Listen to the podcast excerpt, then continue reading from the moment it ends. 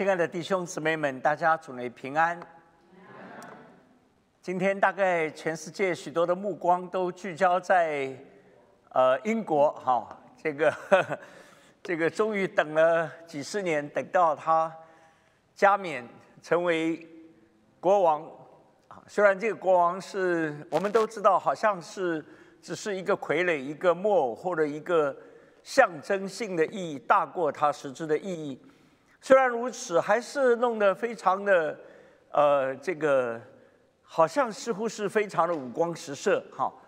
那么，但是听说在就在这样一个很庄严隆重的场合，但是有很多人在外面还是抗议，哈。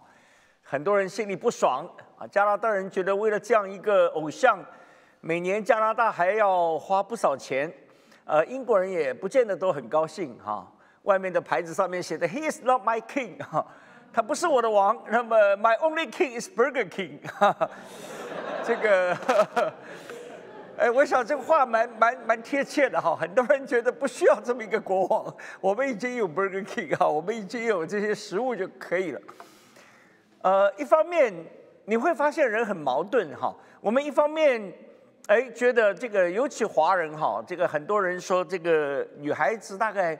很小的时候，大概可能受了那个迪士尼的影响，啊，都希望能够成为公主，啊，成为王子，啊，这个是好像是一个很绚丽的一个梦想，呃，所以那些的服装啊，这些这个 princess 或者是 prince 那种的王，国王公主的那种服装都非常的热门热卖，哈。那么不但如此，大概呃常常在国内也看到一些报道新闻，哎，忽然间某某嫁入王室，哈，那个是一件不得了的事情，哈，无论这国王是非洲一个小岛的，或者是哪里，那不管没有关系，反正总而言之有了这个所谓皇家的身份，但是我就想到，其实对你我来讲是的，我们真正生命里面有了一个王。这个王是万王之王，万主之主，他不再是地上的王。世上我们人在世上，你会发现，真的就是好像一直是两个王的征战。我们在马太福音第二章已经看见，当主耶稣降生的时候，这个真正的王来到世界的时候。本来在东方有三个哈，然后中文翻作博士，其实他们不见得是 PhD 啊，大概就是那些被当时认为是智者 （wise man，有人认为也是所谓星象学家，他们就跟着那个星星，既然有不寻常的事情发生，他们要去朝见这位王。但是当星不见的时候，你发现这三位很自然的，他们走到哪里去呢？他们走到了耶路撒冷。因为在当时，这个耶路撒冷是一个京城啊。其实查考历史，我们发现两千年前耶路撒冷的居民差不多要达到上百万。尤其是当这个那些节日来到的时候，我们知道犹太人对于这个逾越节啊，对于那祝棚节啊，那是非常看重。那么整个巴勒斯坦的人都会到那个地方去。京城一般人想王一定在首都，在大城，在京城里面。那么不但这样，然后呢，他们就进到了那个西律的王宫，因为如果是王，一定是住在王宫里面，一定是那种金碧辉煌，好像这是他在加冕典礼看到的。好像有很多的宝石，虽然现在这颗宝石南非要把它要回去哈，说这个不能再让你带着，这个本来是我们南非的哈。那么无论如何呢，就是都是那种光鲜亮丽的，这是一般人对王的想法。哪里想到这位来的真正的王，不但不在耶路撒冷，也不住在王宫里面，他却是在。离耶路撒冷还有好几十公里、上百公里的那个名不见经传的小城，叫做伯利恒。不但是在伯利恒，而且是在一个黑暗的、阴暗的、肮脏的马槽里面。这是人们断然没有想到的，也断然不会想到的。若不是圣灵启示，当他们继续看到那个新的出现，就去到了那个地方。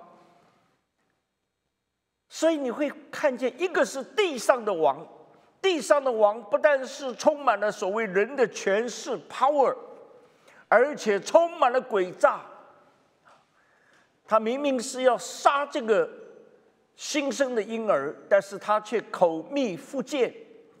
哎，他说：“你们替我去。”去找找到那个孩子，我也好去拜他。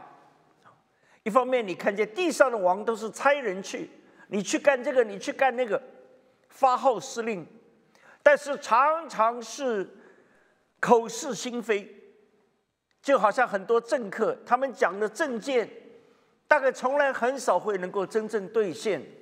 不但如此，为了自己的权位，为了自己的权势，可以杀人不眨眼。这个是一般对王在历史里面，在各种朝代常常就是如此。只要他的地位稳固，只要他的权势得到保证，他并不在乎有死多少人。所谓一将功成万骨枯。但是这位真正的王，却是这样出人意料的，离开他荣耀的天家。却来到这样一个充满了罪恶的世界，他不但成为人的样式，而且甘愿用人子这样一个称号来卑微的服侍人。耶稣说：“我来了，不是受人的服侍，乃是 serve the people，是真正的来服侍于人。”我们怎么能够想象一位君王是这样的一个？样式这样一个 image，完全出乎我们的意外。但是这个经文同时也很清楚告诉我们：我们人在地上就是两件，第一个是被招来，第二个是被拆去。所以你读马太福音第二章，你会发现，首先那里出现一个字，是那个希律说，他暗暗的把那几个东方的智者招来，细问。那个心是什么时候出现的？然后呢，猜他们去。我注意到这两个字“招”和“猜”，大概我们就可以听见耶稣在加利利的海边，他也是招那些门徒说：“来跟从我。”然后耶稣在加利利山上说：“你们往普天下去，猜他们去。”我们每一个人在地上，不管你在哪一个朝代，其实你都活在这两个字当中，一个叫做招，一个叫做拆。我们如果不是被西律招和拆，我们就被那位真正的君王招和拆；如果我们不是被真正的君王招和拆，其实我们无形当中不断的在被世界的王招来和拆去。这是每个人都必须面对的选择，到底哪一个是我们心中的王呢？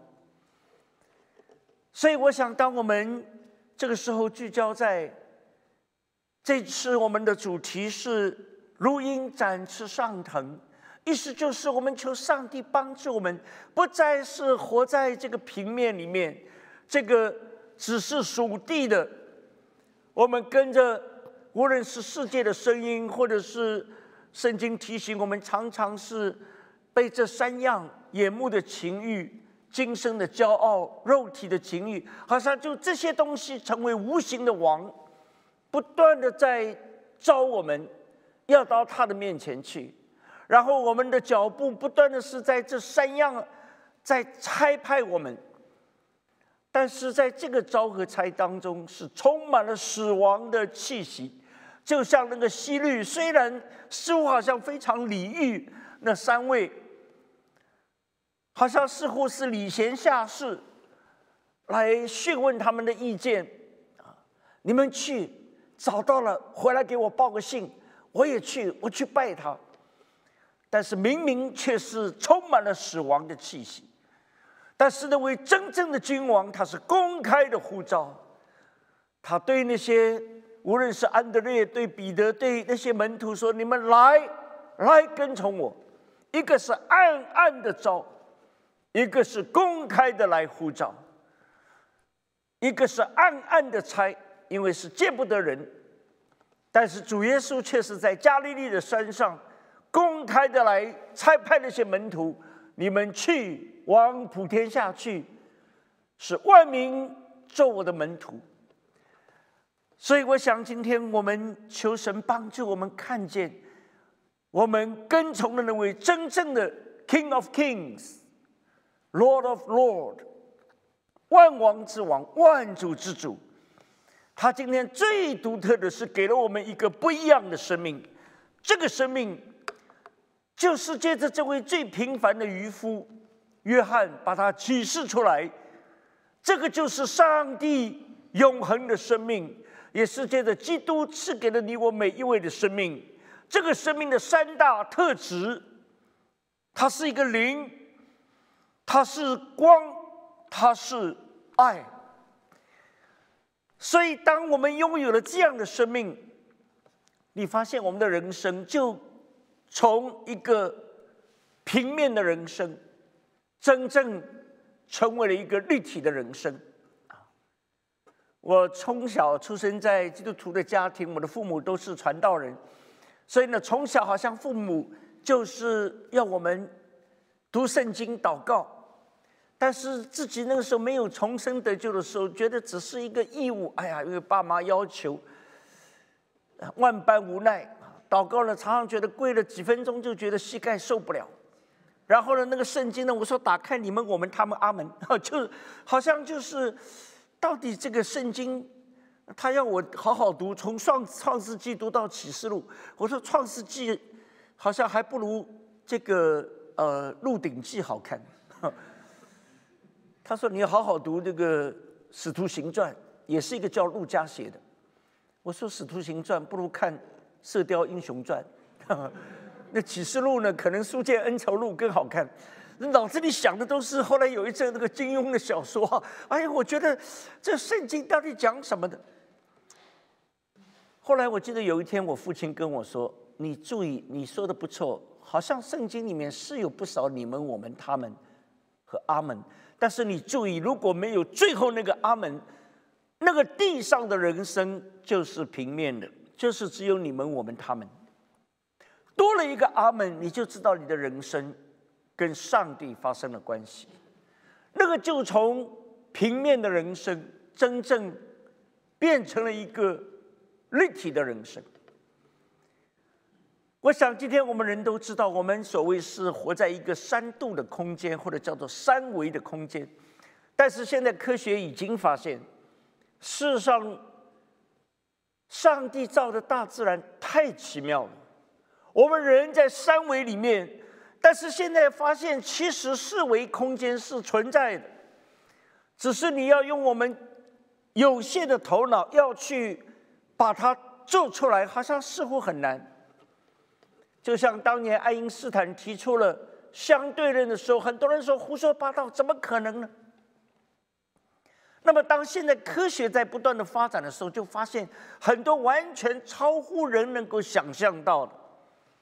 原来上帝所创造的世界，我们完全不能够用我们有限的这些所谓的感官视觉，我们以为我们看得见的，我们才能够接受；看不见的，通通不存在。事实上，上帝创造的何等奥秘！所以，我想我们了解到，当我们多了一个维度，我们整个的视野就不一样。神在基督里给了我们一个何等不同的一个眼光。圣经特别用属灵的人能够参透万事，就是告诉我们，其实我们过去就缺了这一个维度，或者说缺了这样。生命的最重要的部分的 spirit 没有。从亚当夏娃犯罪堕落以后，那个灵就死掉了。神说：“你吃的时候必定死。”结果好像很多人读圣经说没有啊，亚当夏娃吃完以后，好像还活了蛮长时间。其实，在那一刻与神的生命隔绝，就是灵的死亡。而灵死亡以后，你发现完全就失去了上帝原初造我们最重要的部分。所以我们感谢上帝。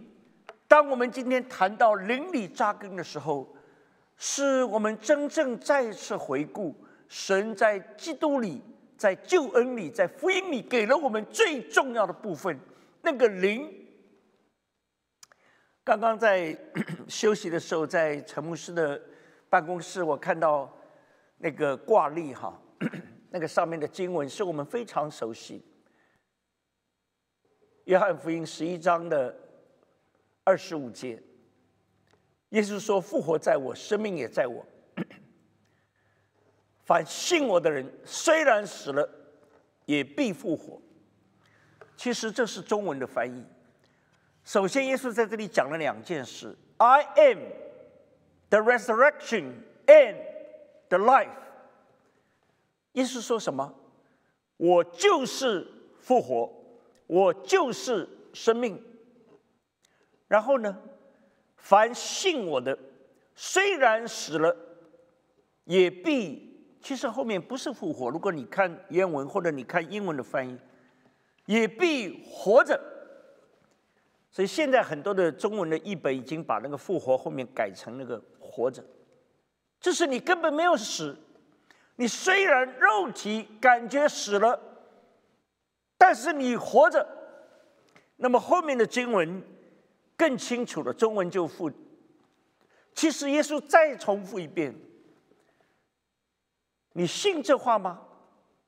凡活着信我的，必永远不死。They never die。你信这话吗？我们有时候读到这里，虽然耶稣是问马大的，但是我们听了这话，有时候我们心都有点。问自己：我信这话吗？好像有点信不过来。死了就死了，明明死了，怎么凡活着信我的，必永远不死？这个不死到底是指什么？是哪一个生命不死？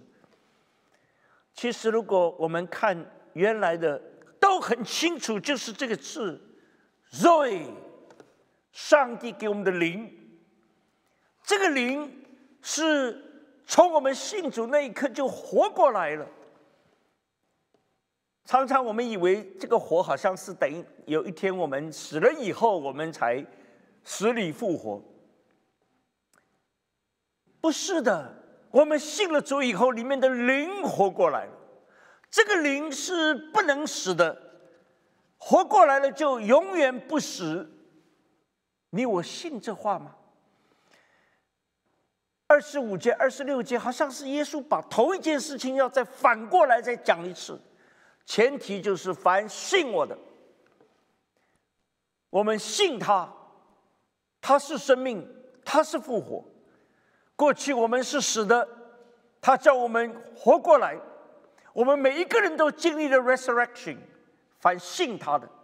然后我们不但信他，我们也知道这个生命到了我们里面必永远不死，活着。我们何等感恩！这是何等大的上帝的救恩！所以我想到，今天也许我们谈到灵的时候，我们特别从使徒保罗在他的一篇讲道里面，反反复复要强调这个词：到底什么是所谓生命的 life？那几年前哈，应该是二零一八年的时候。啊，也是到 Boston 来，我记得也是，呃，有机会正好是，呃，去了 Springfield 哈，看张波张妈，然后呢，呃，本来到 Boston 呢是要去看一对夫妇，呃，那个弟兄呢他是这个原来在福呃夏威夷大学做老师做教授，但是呢后来因为患了癌症，所以他们就。搬到 Boston 来，因为 Boston 是比较出名的这个，特别是癌症治疗中心，哈，就搬来。那么那次要去看他们，结果呢，就没想到就在那个快到他们家跟前那个，应该是九十五号，哈，我如果记得不错，那个公路上面就被追撞，哈，后面那个车，这个大家看到那个照片的，就是后面撞我的车，那个车呢是一个。Mercedes 哈，这个奔驰的车，而且是一个相当坚固的哈。德国人造车是造的非常结实。那么他猛烈的就撞上，那一撞上呢，我的车就被推到前面，就撞到前面的车，就夹在中间，那么就让我成为有生以来第一次有机会坐救护车，啊，这个很快呢，这个 撞的头晕眼花，啊啊，车子当然也都变形啊，然后呢，这个很快这个 ambulance 就到了啊，然后就把我。弄的担架抬上去，就放到那个车上。那这个是我到了过了几天，后来呃，在那个停车场那个废车场啊，我的车已经大概惨不忍睹，没有看到。呃，这个是就是撞我的这辆车。那么那一次的车祸其实也带来蛮多的思考，因为我就想到在美国这些年，其实已经发生过好几次与死亡擦肩而过的大车祸。有一次在洛杉矶，那个是一九九六年的时候，那个车整个从高速公路上面翻下去，也是奇迹般的从车里面爬出来。爬出来，当时我第一个反应就是还想赶快要回去。我说我的钱包还在车里，那个驾照啊什么。在那一刻，忽然间圣灵在里面提醒说：“你把那一切都留在那里吧。你需要知道一件事。”我刚刚又借了一次生命给你。那天其实本来我是要去 Northridge 哈，这个我们洛杉矶北边有个北岭那个浸信会，那么他们旁边的对面就是那个大学，啊，这个 Cal State Northridge，那那边有很多中国的留学生访问学者，所以那次本来要去传福音。那我一看我人还好，我就很急啊！我跟警察说，能不能麻烦你们哈送我去一下？他们说送去哪里？我说就是去那个教会。那么他们说你去教会干嘛？他们觉得现在我应该是去医院。呃，后来我那个时候英文也不太好，我讲不清楚，我就说教会就 worship the God。那个警察当时就跟我说，You should worship here。好。他说：“你那么高的地方下来，现在从车里爬出来，你不是应该在这里 worship？” 突然间，那个话对我很大的提醒啊！我想到，我们常常以为敬拜神大概只能在教会里面、教堂里面哈，真的随时随地，我们的生命气息、动作在乎他。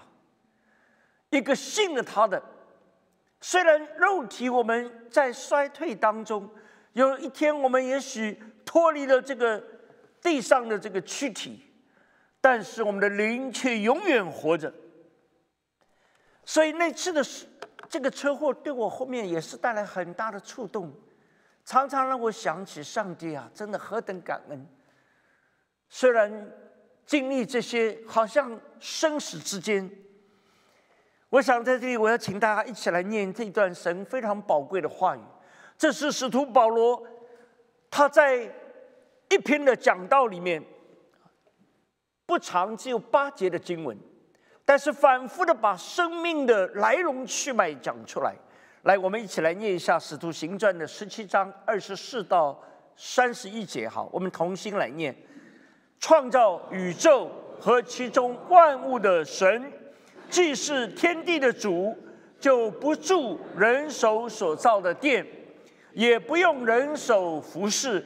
好像缺少什么，自己倒将生命气息万物赐给万人。他从一本造出万族的人，住在全地上，并且预先定准他们的年限和所住的疆界，要叫他们寻求神，或者可以揣摩而得。其实他离我们个人不远，我们生活、动作、存留都在乎他。就如你们做事的，有人说我们也是他所生的，我们既是神所生的，就不当以为神的神性像人用手艺、心思所雕刻的金银石。世人蒙昧无知的时候，神并不见察；如今却吩咐各处的人都要悔改，因为他已经定了日子，要借着他所设立的人，按公义审判天下，并且叫他从死里复活，给万人做可信的凭据。哇，这篇讲到，虽然短短只有八节的经文，我们实在是看到上帝使用这一位的仆人保罗，他一次一次的出去。最开始第一次跑遍了整个今天土耳其，从可以说土耳其的中部，然后呢一直到沿海，相当广大的地域，在两千年前。那么第二次他就听见了那个马其顿的呼声，就带着希拉啊提摩太，以后也把我也带上，就是那个陆家也一起啊，那么就。他们就出发到这个欧洲去了。其实，在当时是非常不简单的。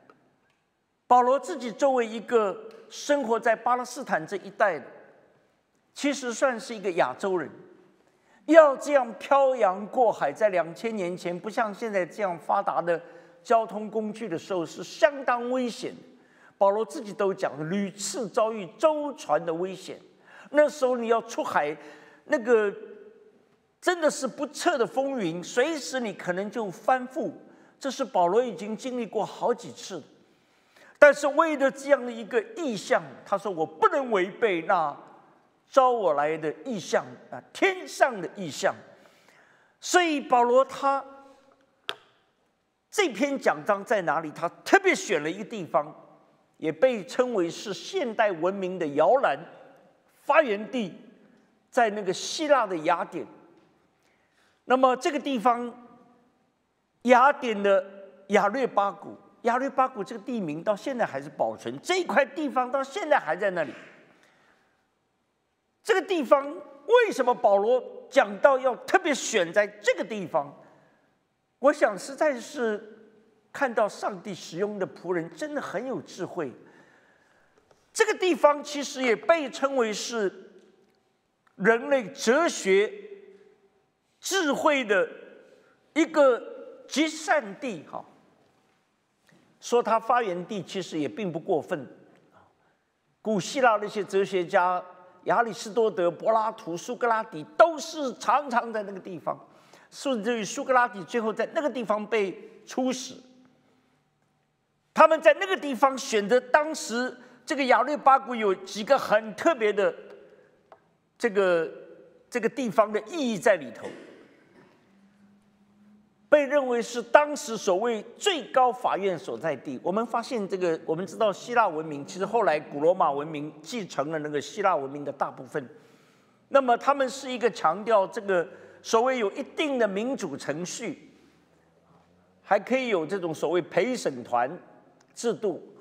那么互相双方辩论，最后呢，大家来决定这个人到底的命运是怎么样。被认为当时最聪明的、最有头脑的那些哲学家、思辨家、政治家，都喜欢到那个地方去辩论、谈论。而且呢，那个地方竟然还有一个可以，就是最后大家决定说这个人要处死啊，就在那个地方就执行。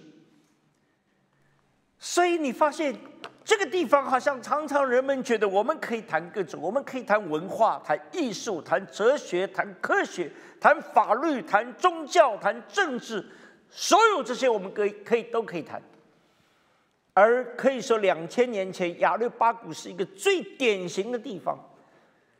人类认为我们最高智慧就是所谓的哲学。这是人认为可以达到的最高的境界，就在那里谈。但是唯独有一个课题，有一个题目是人类永远没有办法谈：the life。What is life？虽然今天很多的医学或者是生物学家，或者他们认为他们可以去涉及这个领域，但其实到底生命是什么？难道只是？研究我们这样一个躯壳吗？我们这样一个 body 吗？唯独上帝的灵感动使徒保罗，就在那边谈一个别人没有办法谈的话题。That is life，生命到底生命是什么？其实，如果我们看圣圣经里面有一些经文，我们是非常熟悉的。那些里面谈到生命的大部分，圣经里面用的词都是这个词 “joy” 这个词。这个词其实中文就把它译为“灵”，灵，也是我们属地的人最陌生的。我们不知道，我们知道的可能是后面那个词 “psyche”，那个词。当然，看那个就就能够常常跟那个 psychology 那个能够联系起来，是直到其实那个词已经是超物质了。我记得不错的话，中国大陆过去我们一直是强调所谓无神论、唯物论。那在最疯狂的年代，哈，在文革时期，根本是连这个心理学是完全不能谈，因为一谈就认为这个叫做唯心主义。形而上学，那个是被批判，所谓彻底的无神论者、彻底的唯物论者是绝对不相信有所谓这个只承认眼睛看得见、摸得着那个东西存在，叫唯物。一旦是没有办法看得见、摸得着的，不承认。那么到了一九七八年，中国改革开放，到了一九八零年，终于又恢复了。有一本书出版了，叫做《普通心理学》，曹日昌教授写的。这本书本来在五十年代就已经发行在大学里面，结果后来呢，整个文革前全部大学也关掉。当然，那个书是完全被批判。那八零年代终于恢复，意思就是说，我们现在同意心理学是一门科学。你就觉得奇怪吗？心理学当然，其实我们现在。都知道人的心理活动很多，你根本没有办法用所谓物质来衡量。比如说爱，人的情绪、情感，这些你怎么可能量一量它有多宽、多高、多长、多重？你没有办法在实验室所谓用眼睛看得见所谓纯物理的方式你来测量，测不出来。但是明明存在。所以我们就了解，我们人的认识，我们最多能够想象到的，所谓哲学被认为是最高的，就是 you think。那么他们认为呢，西方以前的哲学呢，一般认为就是科学是所谓 you know，就是你知道。那么 you know 的当然是最基本的，其实。所以呢，这些叫做科学，其实，呃，德国人因为是所谓很崇尚科学，他们呢就是把知识的集锦，啊，这个德文叫 Wissenschaft，Wissen 就是你所知道的 knowledge，你所有的知识的一个汇总，把它称为科学。那么科学之上的，他们叫做哲学。所以难怪这个科学里面最高的学位呢，就是 PhD。当然，现在有人也认为就是 Permanent Head Damage，就简称 PhD。哈，念到后来，我们中国人喜欢念啊，哎呀，一个学位一个学位，学士念完念硕士，硕士念完念博士，博士念完最后变烈士，就念到死为止啊。这个我们觉得。不得了，但是常常有人跟我说：“哎呀，陆家，不好意思啊，我自己拿个博士 PhD。”他说：“其实哲学我一窍不通，什么马克思，到底黑格尔、黑默尔，我也分不清。”他说：“ 他们认为哲学就这个好像是另外一个学科。那这怎么叫我是什么？呃，这个电机工程的 PhD 啊，电脑的 PhD？” 他说：“不敢当啊，真不敢当。”我说：“你不要不敢当啊。”首先，你要了解，你受的训练是一个哲学性的训练。你拿了那个学位，也许你的论文、你的 dissertation 真的是废纸一堆啊。我们大部分都承认，其实我们过去写的 paper 什么论文啊，这个几年有的不要太长时间就废纸一堆啊，根本也没有人看，除非你拿诺贝尔奖，人家还翻出来。一般来说，大部分你的那个博士论文大概通通都进了废纸篓。但是你的训练可是一个哲学性的训练方法。你拿了，你学了这个训练的方法，你可以去教书育人。这个训练的方法是一个哲学性的思维方法。你怎么样去找资料？你怎么样先提出你的一个假设，然后你当中来用你的田野调查也好，用你的实验室方式也好，等等，总而言之，你要论证，最后得出一个 conclusion，这样的一个过程是一个哲学性的训练。所以，不管你在哪一个专业里面，你最后你掌握的是那个 methodology，这个方法论是完全是一个哲学性的。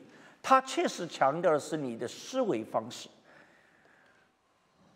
但是人是不是到那个就到顶了？我们以为，如果一个人他拿了一个博士学位，大概他真的就是好像自己常常也觉得差不多，我就是这个一个大师了。比较谦卑的希腊人已经发现了，希腊人发现原来在上面还有一层，We believe，我们相信。你必须的相信，那个对应的是 theology 神学，所以其实他们三三个层次是蛮清楚的：科学、哲学、神学。这也就解释为什么大部分特别中世纪时候很虔诚的很多科学家，基本上他们应该是一个神学家。他们在最后发现，如果我不认定这个宇宙是被造的，有一位超然的一位造物主。其实我根本没有办法对这个宇宙进行研究，因为你承认有一个更高的智慧，你其实同时在承认规律的存在，难道不是吗？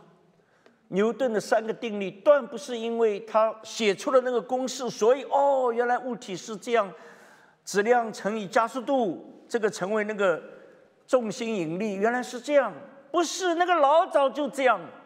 这个规律，牛顿不过是用一个方程把它写出来而已。所以到最后，牛顿到最后其实是完全是一个神学家，他写了很多神学方面的著作。以前中国对牛顿的批判，认为他是走进死胡同，说这个科学家大概江郎才尽啊，到最后呢，大概无所事事，研究不出啥了，最后呢就钻到那个神学的牛角尖里面。其实断然不是，他们已经发现。一个真正谦卑的科学家，他必须知道这个世界万物的规律这样的运行背后，难道不是一个更高的智慧在主导、在带领、在掌管吗？所以，我想圣经里面出现这三个词并不偶然。当耶稣说：“我是道路、真理、Zoe。”我就是道路、真理和灵。耶稣说：“我来了，为要叫羊得 Zoe，并且得的更丰盛。”我们最熟悉的约翰三章十六节：“神爱世人，甚至将他的独生子赐给他们，叫一切信他的。”其实这个“信他”英文是 “into”，就是信入他里面。不是单单头脑里面接受它，是真正把生命投向它、进入它的，into，到它里面的，不致灭亡，反得所以永恒的生命。那么那个绿色的部分，那个用的这个词，好像中文里可能对应的是那个那个兽哈，那个那个魂。刚刚讲这个，其实已经是。超过我们物质的层面，也许可以指我们人的意志、情感，很多的精神的活动。刚刚我们讲过，这个首尾是不能够 dying 的，不会死的。所以耶稣为我们舍命，他完全把他的意志、情感、身体降服在天父的旨意面前。我喂养。舍掉我一切，把他甘愿降服在天父面前。马太福音十六章，我们也是非常熟悉的经文，第二十五节：凡要救自己的 Zoe，你必上掉你的 Zoe。换句话说，我们跟从耶稣的人，我们是把我们的整个的魂全部交给他。交在把我们的意志、情感交在神的手中。其实我们都知道，这是一个我们需要努力的。我们常说，救恩是得救是本乎恩，因着信。但是你在信里面就看到，我们常常有时候会有一种信不过来，好像会有怀疑。在这种时候，其实很需要让我们的意志交给他。许多人在婚姻里面也发现，当我们谈爱的时候，确实不得不承认，也许你在初恋的时候、结婚的时候、步入红毯的时候。心花怒放，兴高采烈，哇！最后那个白马终于被我牵到了啊！那个白雪公子终于这个可以跟他牵手一起走红毯，心花怒放。但是慢慢的，柴米油盐酱醋茶，当进入到日常的生活的时候，真的好像不再是所谓天色长蓝，这个春暖花开，面向大海，好像不再是这样。你在日复一日的生活里面。那个时候，什么叫做爱情？你发现不再是单单停留在 emotion，停留在你的那种感觉里面。那个时候，你必须告诉自己，你的意志。如果你既然在婚礼上跟对方有一个 covenant，婚礼的意义在于一个公开的见证和宣告。那个女孩也许有很多的追求者，但在那一刻。一个无言的宣告，从此以后，我委身给这一位。那个男孩也是一样，将来无论是刮风下雨，无论是健康疾病，无论是富有贫穷，无论是顺境逆境，我们牵手走一生。其实这个时候是一个 covenant，是一个所谓很神圣的一个婚约。那么。你怎么做你的一个 promise keeper？你怎么来做一个你承诺的守约者呢？你必然发现，你必须在你往后的婚姻生活里面，不断的对自己说：“我的意志，我的情感，委身在这个约里面。”今天我们看见人对约是非常随便，随便可以毁约，随便可以。撕毁所谓合同无所谓，但是婚姻当然不是，所以有人觉得奇怪，说：“哎呀，什么东西都有一个 expiration day。”他们认为婚姻也需要加一个 expiration day，哈，就是到某年某月某日过期作废，就已经 expire 掉了，结束了。我想在这里，神提醒我们：如果你不把自己的意志、情感交给上帝，结果你失去了神的祝福。反为我上吊你的 psyche，你必要得着真正的上帝给我们。那么那个蓝色的其实就是最后那个 bios，那个我们都知道，那个是指我们生物性的这个 biological 的 body。这个 body 圣经里面，中文虽然也常常把它翻成生命哈，像马可福音第十二章，耶稣在圣殿里面看到有一个寡妇把小钱两个小钱投在那个奉献箱里面，耶稣说这个寡妇是自己不足，把她一切中文翻作养生的，后面这个词其实也是就是生命这个词，但是这个词是指到。我们肉身的那个寡妇，她肉身有需要，但是她把这个全部交出去。路加福音八章，耶稣讲到那个撒种的比喻的时候，特别提到有一些人，他们听了道走开了，他们被今生的，所以这个词常常前面加一个 the earthly，或者是 the life of the world，他们被属世的这一个。body 的生命就是思虑、钱财、厌乐。你发现这三样真的是我们这个可怜的 body 好像最关心的，这是我们常常思考怎么样所谓“人无远虑，必有近忧”啊，我们还觉得这个是很聪明的做法。我们成天思虑啊，担心啊，怎么办呢？会不会发生金融危机啊？会不会这样啊？将来小孩是去哈佛还是斯坦福啊？他们最喜欢我说东边一个哈佛，一边是边个斯坦福，你们不要忘了中间还有一个丹佛啊！没有人知道，连我都不知道，他们就喜欢两个佛。那另外一个就是钱财。我们华人某种程度跟犹太人也蛮像，这个，然后呢，厌乐，尤其现在新冠以后，我去欧洲，他们说以前那个很多华人在那边都是，呃，欧洲特别做鞋啦、做服装啊，现在通通都不景气，关掉了。现在唯有开餐馆还赚钱，因为现在人都想通了。好，以前就穿什么样，现在穿什么样，一个新冠一来，穿什么不重要了，吃很重要，反正吃到嘴里算自己的。啊，所以呢，虽然现在大家也没钱，不过餐馆生意非常好，好像就这几样啊。我们华人当然对吃更有体会，有人说办生意、谈生意都这样，一顿火锅解决，解决不了两顿火锅也可以解决，啊，就是总而言之就是这三样。我们今天的 life 就是这三样占了主要的成分，一个叫做思虑，一个叫做钱财，一个叫做厌乐。我们觉得人活着就这三样啊，但是这三样却妨碍了我们没有办法真正。虽然听得到，但是被这个荆棘的生命记住了。我们完全不在乎这个道对我们有多么的重要。当然，从神学上，你可以说所谓有呃这个所谓三元论、二元论哈。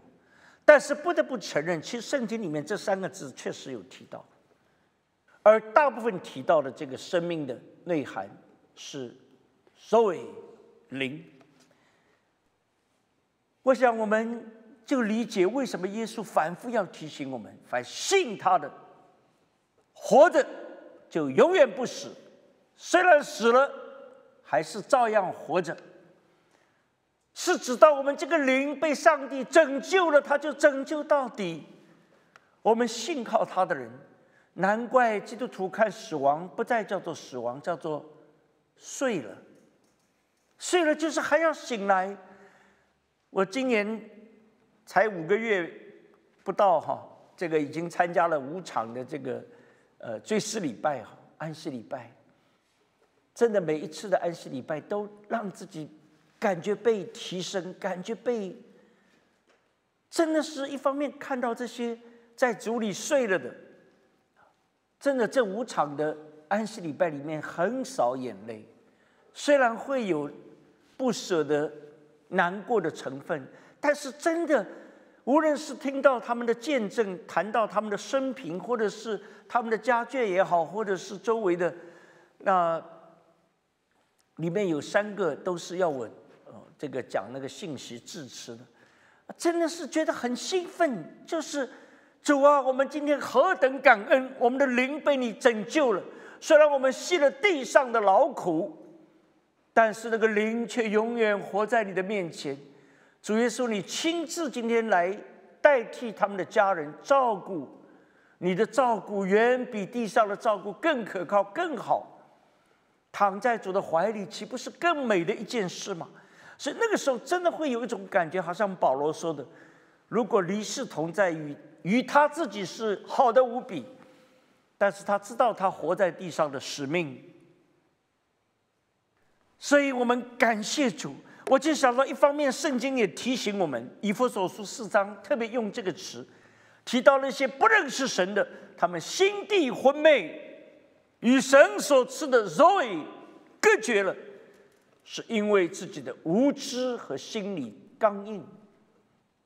我想这两样也提醒我们，很多时候有些人没有听见福音，当然他们无知不知道，但是听见了没有接受，就成了后面那一种。你不再是无知，但是你是刚硬，心里面刚硬，抵挡神，不要神。约翰一书告诉我们：人有了上帝的儿子，就有了所以。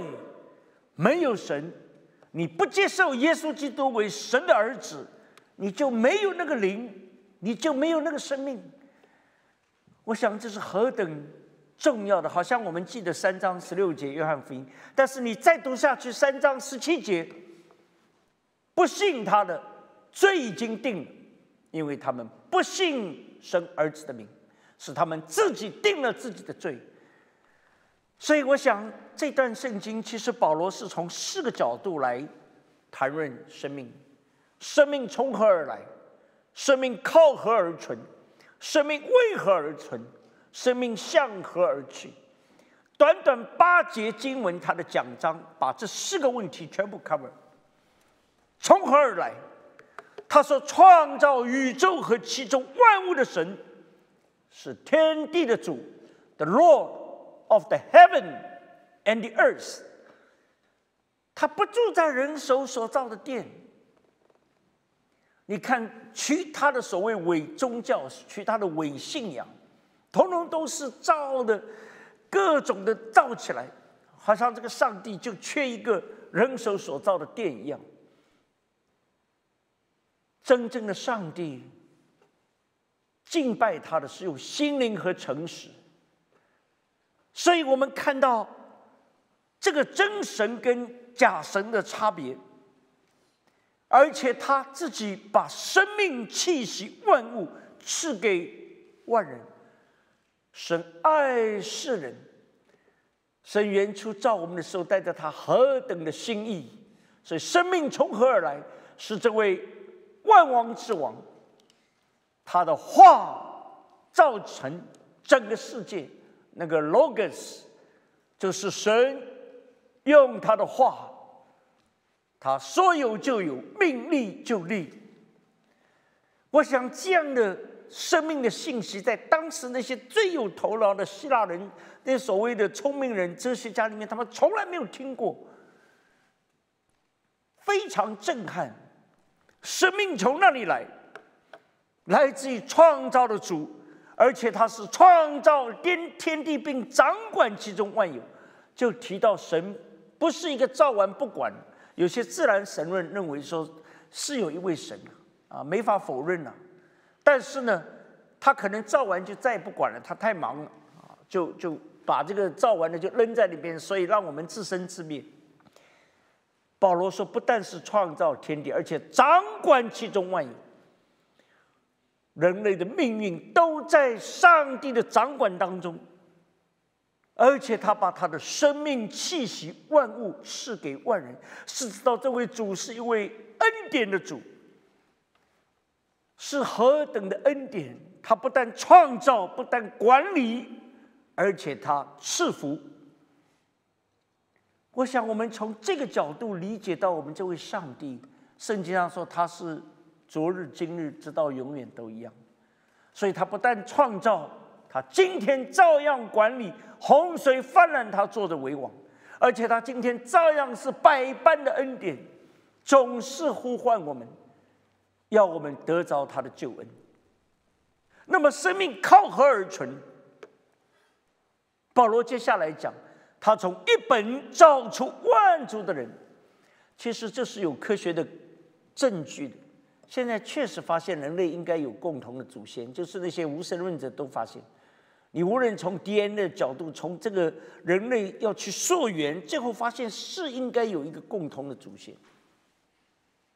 那么圣经老早就告诉我们，从创造亚当夏娃这一本开始，慢慢的成为万族的人。但是你注意后面，其实对我们是一个让我们好像很清楚知道。预先定准他们的年限和疆界。年限是讲时间，疆界是讲空间。我们人在这样的一个所谓今天的三个维度的里面，我们的时间和我们的空间真的是在上帝手中。虽然我们这经文传道书的我们很熟，生有时，死有时，哀哭有时。栽种有时，拔出有时。但是对我们基督徒来说，当我们相信我们的生命气息在神手中的时候，我记得我妈那个时候被查出来晚期结肠癌，three C 他那个里那个分级呢，先分 A、B、C，那么 C 里面的一二三四，医生说这个呃，这个医生其实也是张妈妈介绍的哈。他在上海认识一个人，然后辗转介绍那个相当，呃，据说相当权威的一个医生。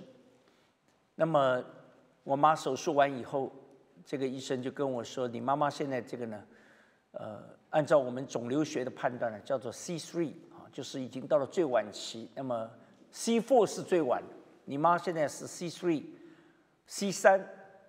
那么我说，请问大概预估还有多少时间？”他说：“我很坦白告诉你，这个手术虽然做的还算成功，但是呢，第一，因为你妈里面很多已经转移了，所以呢，最乐观的估计不会超过两年。”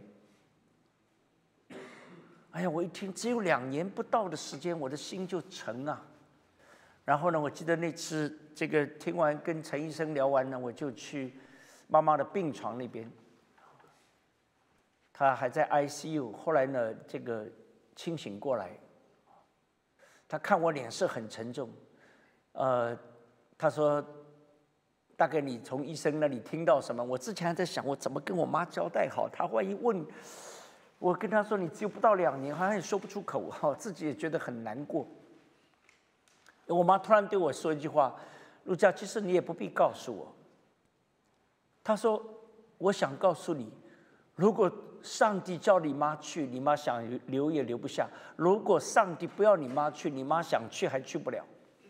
这话到现在都还记得哈，真的就是这样啊。后来她很喜乐，她说：“哎呀，她说我我真的很感恩。”他说：“上帝怎么让我一月十一号又住的是十一号病房，又那个病床又十一号，全都是一。”他说：“就让我想起很多盛世都跟一有关，什么一心一意跑天路啊，一生能蒙受神恩典啊，通通都是一。呃，然后他在那个，他结果呢，神给他整整五年的时间，连那个医生到后来都很惊讶，说这好像大大超出我们能够想象的。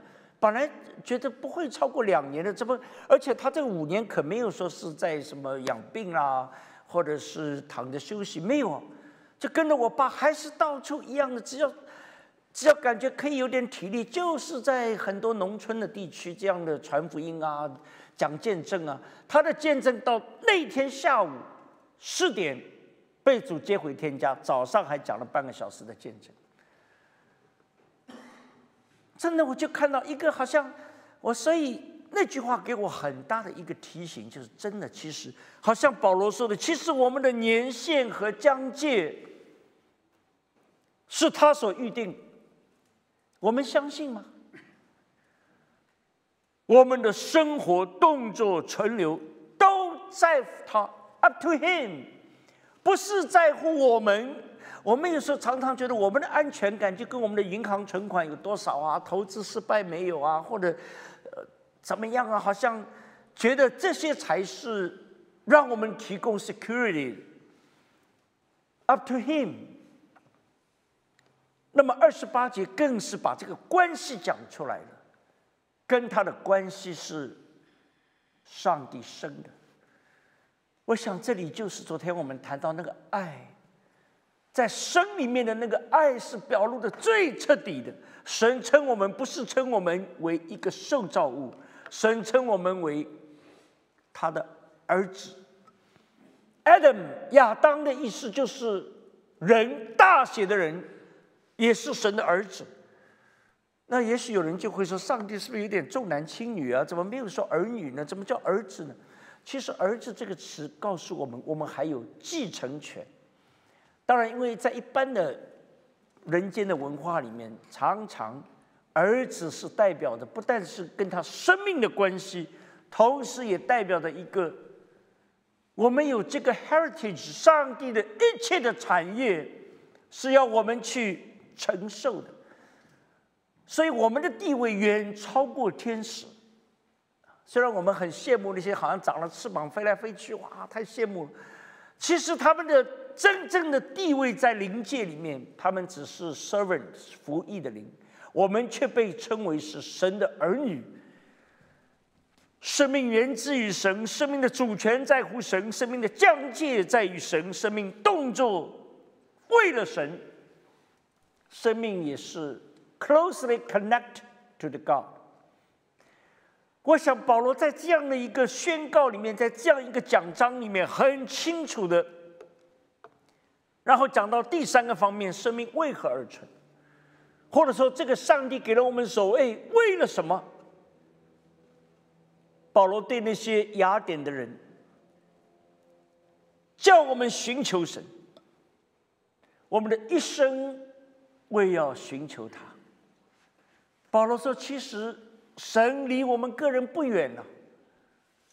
他看到雅典满城的偶像，你们好像似乎是很近前，你们似乎是好像一直在寻找，但是你们找错了。”你们竟然把找不到的都写一个不失之神，都把它放上去，好像中国厦门大学以前有个教授叫易中天啊，这个，呃，他是一个口若悬河，很会讲。那么他有一次在演讲说，他他去四川一个一个老农民家看了，他说就发现，哎呀，这个。他说：“这个老农民家呢，什么都摆啊，关公啊，什么这各路神像摆，摆到最后呢，这个他的祖先摆，最后呢，把伟大领袖也摆在里面。”他说：“ 他就问那个老老人家说：‘你这个，你这个这信仰很奇怪哦，你这一路各个从活的死的这个。’”那个老人家也讲得很朴实，他说：“我也不懂，反正总而言之，我就觉得我需要一个上帝。那么我既然大致不是一个的，反正我听到了、知道了，我通通都收罗。那总有一个是对的啊。这个就像选择题一样，反正我一个都不得罪。那么当然，易中天讲这个是在在嘲讽哈，就觉得很多时候怎么我们会到这个程度？但是其实真的就是这样啊。”保罗在雅典看到就是这样的情形。保罗说：“你们都以都用这样的词表达我们是神生的，也确实对。你既然知道我们是上帝生的，你怎么把这个神竟然想象成一个死的呢？如果生的，他一定是活的嘛？怎么可能死的？怎么会生呢？既然是一个活神，你怎么把这个神竟然用？”金银石去给他雕刻呢？那雕刻不就死了吗？我们华人是很现实的，常常这样。我记得有一次到台湾去宣教，呃，刚好那个时候其实是台湾那个九二一大地震过了不久。那么我在台中啊，那在那里传福音呢。后来有个弟兄来，他呢是家在东市啊，他呢就来找我说：“张牧师啊，这个辛苦你一趟啊，能不能？”到我家去啊，跟我妈去传福音。那么我说没有问题啊，就就他就开车带我去。我记得一路从台中开到东市路上，有一个庙，大概九二一以后震的已经垮在那边。他说：“张牧师，你知道吗？这个庙以前是当地非常香火鼎盛啊，大家都觉得这个庙里面那个那个神明很灵啊，所以香客很多。他这次九二一震了。”真的那个倒下来那个大佛啊，真的叫碎尸万段，啊，就全碎了。后来他说，当地的人还想把它那个看看能不能修复，后来一看太麻烦，根本修不复，所以呢，就让他下岗了，啊，也不管他，那破庙就也没人去理他。他说旁边呢不远有一个小庙，那个小庙本来没有什么香火，因为那个大庙在嘛，大佛在，大家都拜那个大佛。结果一看呢，九二以后那个小庙呢也塌了，但是呢那个佛呢就。断成两段，哎，大家觉得这佛应该比较好啊？你看那个碎尸万段，这个才两段，两段修也比较容易。他说现在又把那个又扶起来，呃，修一修，然后现在又是大家也大的就忘了哈，那个反正下岗了，就去拜那个小的。哎呀，我就想我们人真的是，真的这些叫做泥菩萨过江，自身都难保。哎，我们就会把这个当做是不得了啊！真的是，保罗说：“你们怎么会把这个金银石雕刻的做的，你们去当神去拜，那不就是死的吗？你们还说你们是神，一个活生生的，这个叫做蒙昧无知。”保罗说：“但是上帝没有找你们算账哦。当你们不知道的时候。”神没有算你们的账，但是神有一个吩咐，就是你们要悔改，你们要悔改，你们不能够再像过去这样刚硬的心、蒙昧无知，然后呢去拜那些假神。你我每一位被神放在地上，其实上帝对我们都只有这一个要求：我不算你的旧账，但是我要你悔改，我要你悔改，你转过来转向那个真神，因为他定了日子，要借他所设立的人按公义审判天下，就是这位基督，他还要再回来，这位真正的万王之王，他再来。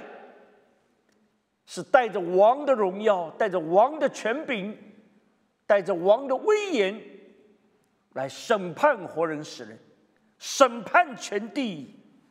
所以这位上帝已经叫他从死里复活，给万人做可信的凭据。哇！我想，短短这八节经文，保罗就在这里很清楚的告诉。不但是对那雅典人，是对全球的人宣告：你们当认识啊，这位上帝创造了我们，掌管了我们，赐恩于我们。今天他对我们发出这样一个呼唤：悔改归向他，不要在现在假神里面。其实无神论者也是一大堆的假神，他把自己当做神，这不是一模一样吗？跟拜假神。这个人是呃 James Dobson 哈，很多人都知道他创立那个 Focus on the Family。据说他以前在大学里也是一个很不错的橄榄球队的队员，呃，他的这个学校还拿过那个名次哈。那么有一次拿了冠军以后呢，这个奖杯奖杯上面刻了这个球队球员的名字，都刻在奖杯上。那奖杯呢，放在那个校长办公室。，James 自己讲他的名字，因为那时候他也是大学校队的一员，所以名字也在上面。他还觉得与有荣焉，挺高兴的。看他放在校长办公室，专门有个玻璃柜里面给他放陈立起来。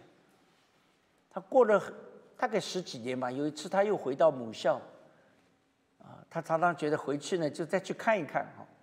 结果到那一看，校长也换了，然后呢，那个柜子都不见了。他就问了，他说：“哎，那个那个奖杯到哪儿去了？” 最后那个秘书告诉他说：“那老早都扔掉了。”新来的院长一看那东西，哎呀，占地方啊，整个柜子都移掉了，都扔掉了。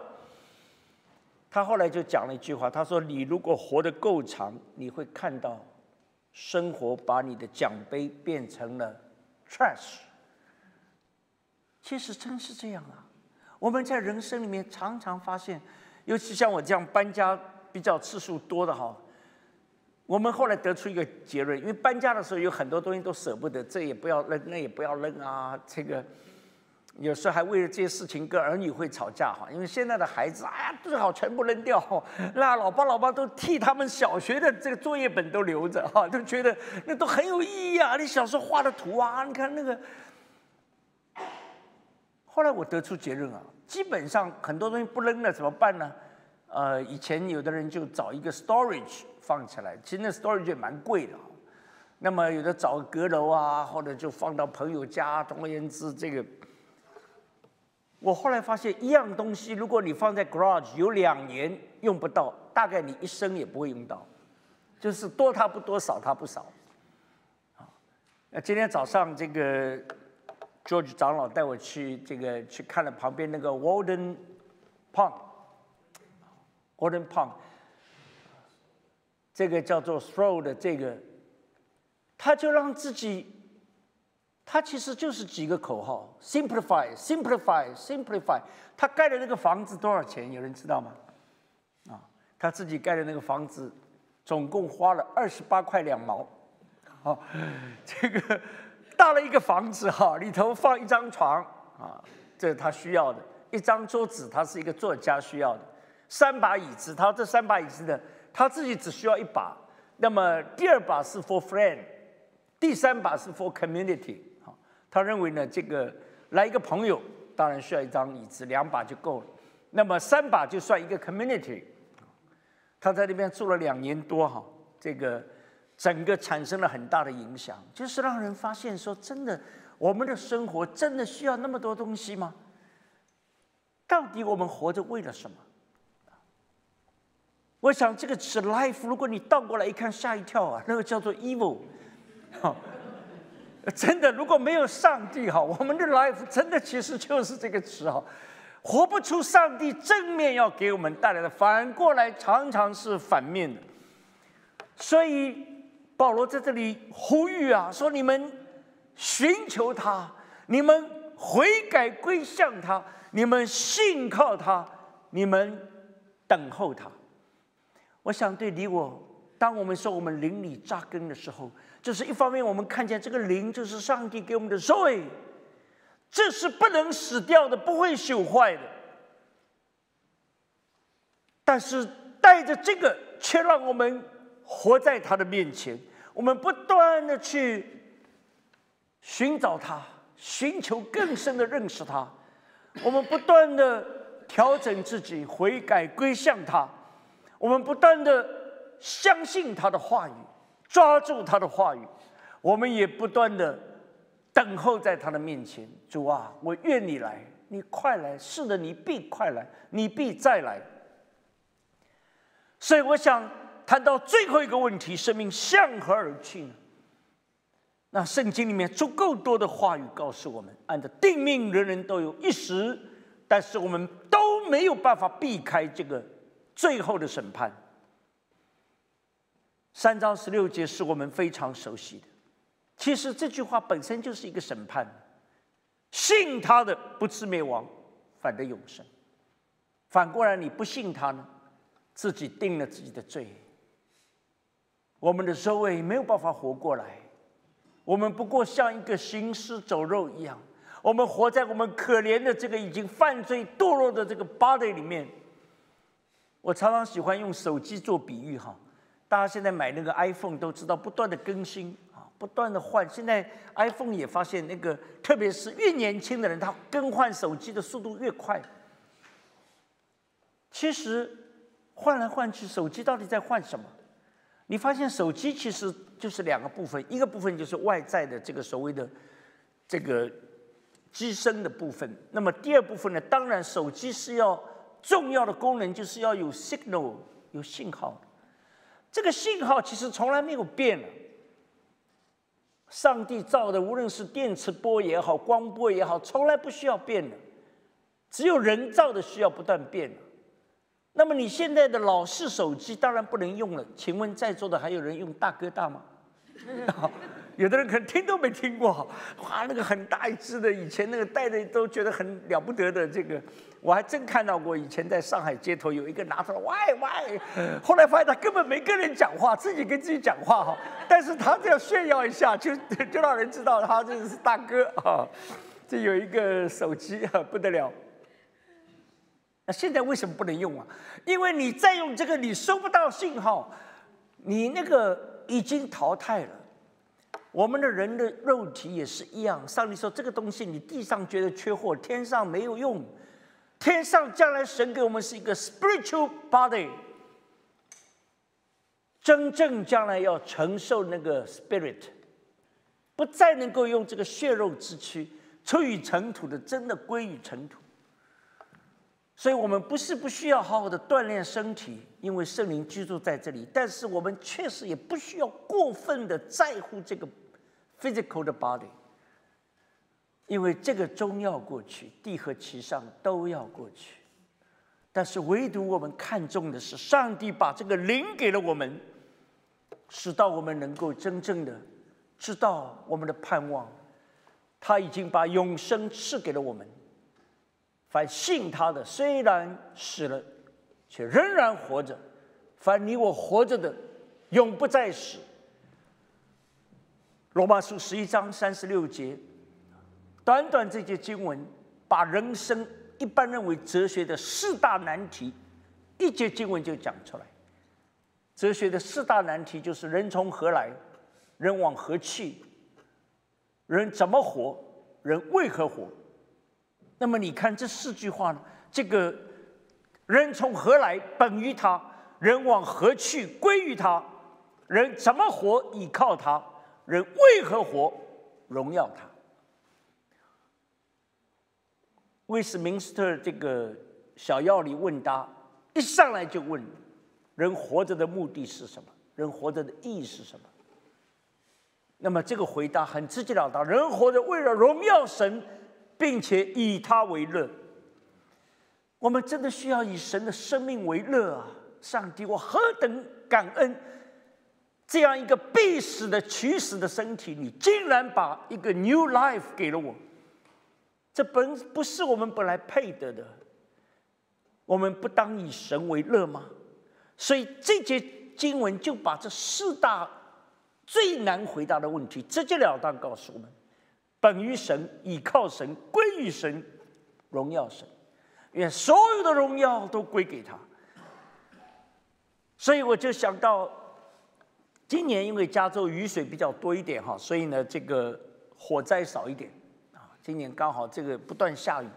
往年啊，通通都是雨水不断呐。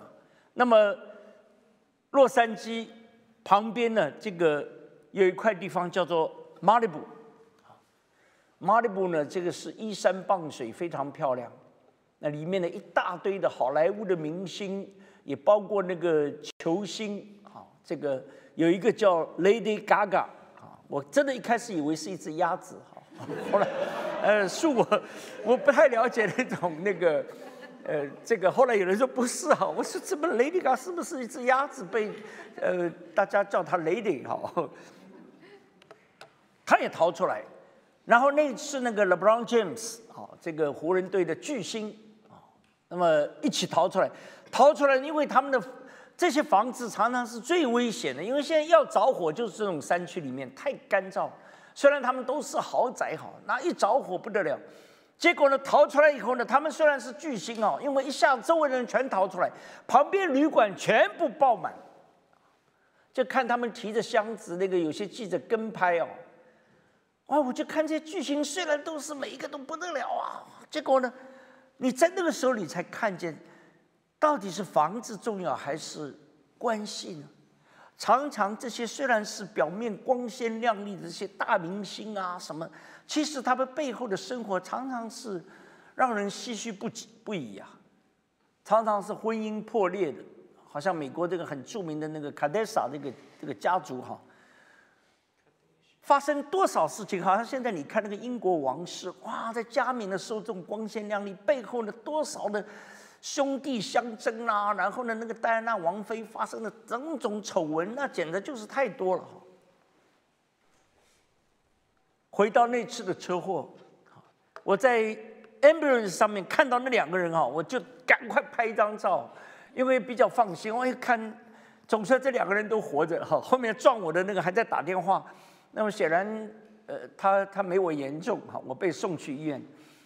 那一刻真的发现。不管你开什么车，你开豪车也好，你觉得人生就是豪宅名车，那一刻你觉得有什么东西可以跟上帝要给我们的生命来相比呢？我想，什么是福音呢？上帝在福音里面把这两样都给我们了。约翰十章十节，耶稣说：“我来了，为要教养得生命的肉味。”约翰一章十二节，我们非常熟悉的。叫一切信他的，凡信他的，神就赐他们权柄，做上帝的儿女。再一次告诉我们跟神的关系。我想，人生其实就是这两样：一个是我们的命，一个是我们的关系。在基督里，我们得了这两样，是何等感恩！过去我们与神的关系是与他为敌，如今我们却与神和好。而且不但和好，恢复了上帝给我们那个尊荣的生儿女的位分，我们得了这个永恒的生命。愿上帝让我们把握住这个生命。这个生命的眼光是不一样的，不再是过去我们没有所谓的时候，我们看到的、想的都是属地的。如今神让我们像鹰一样展翅上腾，我们多了一个纬度，多了那个 spirit 的。这个 dimension 多了这个方向，多了这个维度，多了这个空间，我们活的可以不一样。愿上帝继续生给我们。我们一起来祷告，恩主，我们谢谢你，主啊！今天我们再次听见使徒保罗的这一篇讲道，他不但是向在亚瑞巴谷向雅典人讲，向当时那些以为聪明的头脑来讲，主啊！今天他也是神，你借着他向我们每一位宣告：你是天地的主，你是掌管万有的主，也是我们的生活气息动作都。Up to me 的这位主，主啊，愿主给我们这样的一个确据和把握。无论我们的年限、我们的疆界，都是上帝老早已经决定。你要我们趁着地上还有的岁月，来传扬你，来让人听见这位真神，是我们真正的需要，也告诉我们悔改。天天悔改在你的面前，不断的寻求你，真是应该警醒等候在你面前，因为你要来审判活人死人。主啊，我们愿你来，地和其上都要过去，唯独遵行你旨意的，必然永远长存。愿主让我们站立在你的话语上面，成为上帝眼中。忠心良善又见识的你的儿女，使你的心得喜悦，垂听我们的祷告，如此祈求，奉主耶稣基督得胜的名，阿门。